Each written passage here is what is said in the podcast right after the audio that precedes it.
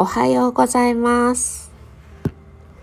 4月1日土曜日。リトルオーマッツの古事記音読チャレンジ。今日で12日目です。いよいよ4月になりましたね。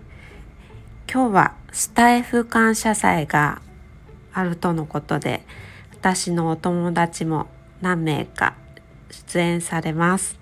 すごく楽しみです。先ほどライブ配信をしたんですが終了時にアーカイブがうまく保存できませんでしたので再度収録しております。ライブにお越しくださいましたトッツーさんおきみちゃんありがとうございました。はい。それでは早速古事記の音読を始めたいと思います。今日は紙つまきの14ページです、えー、昨日は女性から男性になんて素敵な男性なのって先に言ったことによって国生みが失敗しました。そして、えー男性から女性になんて素敵な女性なんだって声をかけようというところで終わりました。今日14ページのテーマは島の誕生で。島の名前がたくさん出てきます。それでは音読を始めます。彼ここに帰り下りて、さらにその雨の見柱を先のごとく行き回りき、ここにイザナギの御事、先に穴にヤシエ乙女をと言い、後にイザナミの御事、穴にヤシエ男をと言いき、各言い終えて見合いして埋める子は淡路の穂の沢家の島。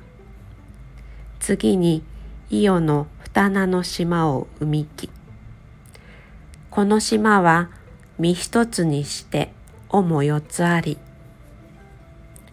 もごとに名あり。彼伊予の国は愛媛といい。讃岐の国はいい頼彦といい。阿波の国は大月姫と言い、土佐の国は竹頼分という。次に沖の三つ子の島を生みき、またの名は雨の押しころ分け。次につくしの島を生みき。この島もまた身一つにして尾も四つあり。思ごとになあり。彼、つくしの国は白岩家と言い、豊国は豊岩家と言い、火の国は竹ひむか人よくじ、ひねわけと言い、熊その国は竹岩家という。以上で音読を終わります。ここでアウトプットをしたいと思います。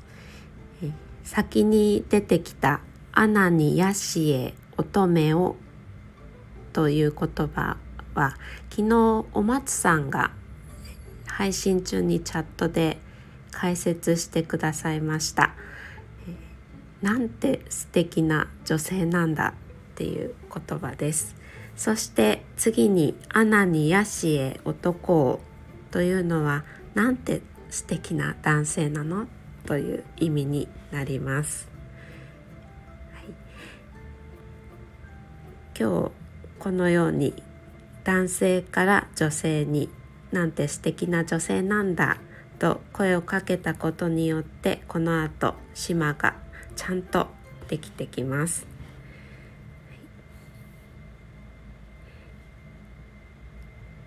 日本で最初にできた島が何かどこか。皆さんはご存知でしょうか、はい、私も最近お松さんに教えていただいて知ったんですが淡路島が先にできたそうです。そして淡路島にはイザナギ神宮があります。はい。そして淡路島四国九州佐渡島小豆島の順に島ができてきました。文章の中に「伊予の二名の島」というのが出てきましたがこちらは四国のことを言いましてそしてこの島には身一つにして「おも四つあり」と。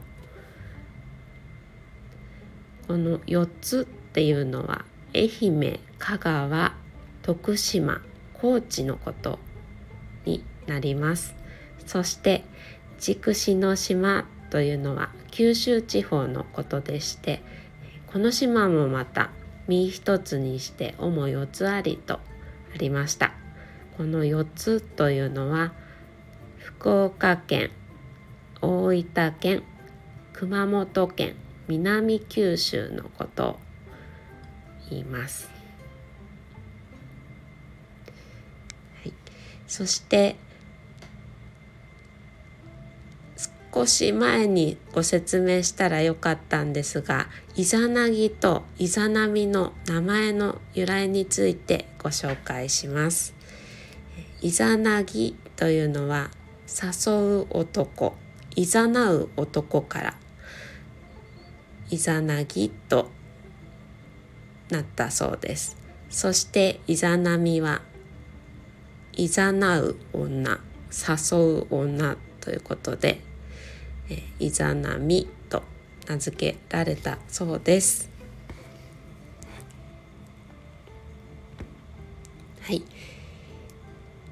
今日は土曜日ということでお休みの方が多いのではないかなと思います。どうぞ素敵な休日をお過ごしください。えー、そしてトッツーさんは4月1日から番組がリニューアルされるそうです。あの毎朝8時半からライブ配信されていますので皆さんぜひ遊びに行ってみてくださいはいそれでは今日もお聴きくださいましてありがとうございました。また明日お会いしましょう。